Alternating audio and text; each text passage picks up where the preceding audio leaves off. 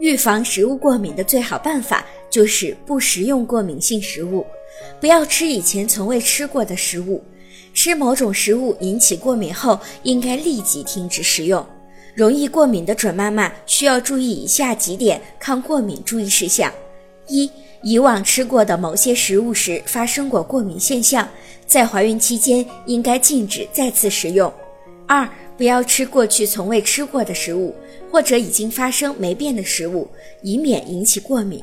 三、如果在食用某些食物时感觉到全身发痒或者心慌、腹痛、腹泻等现象，应该考虑到会是食物过敏的情况。四、使用异性蛋白类食物一定要烧熟煮透，例如蛋类、鱼类、奶类等食物。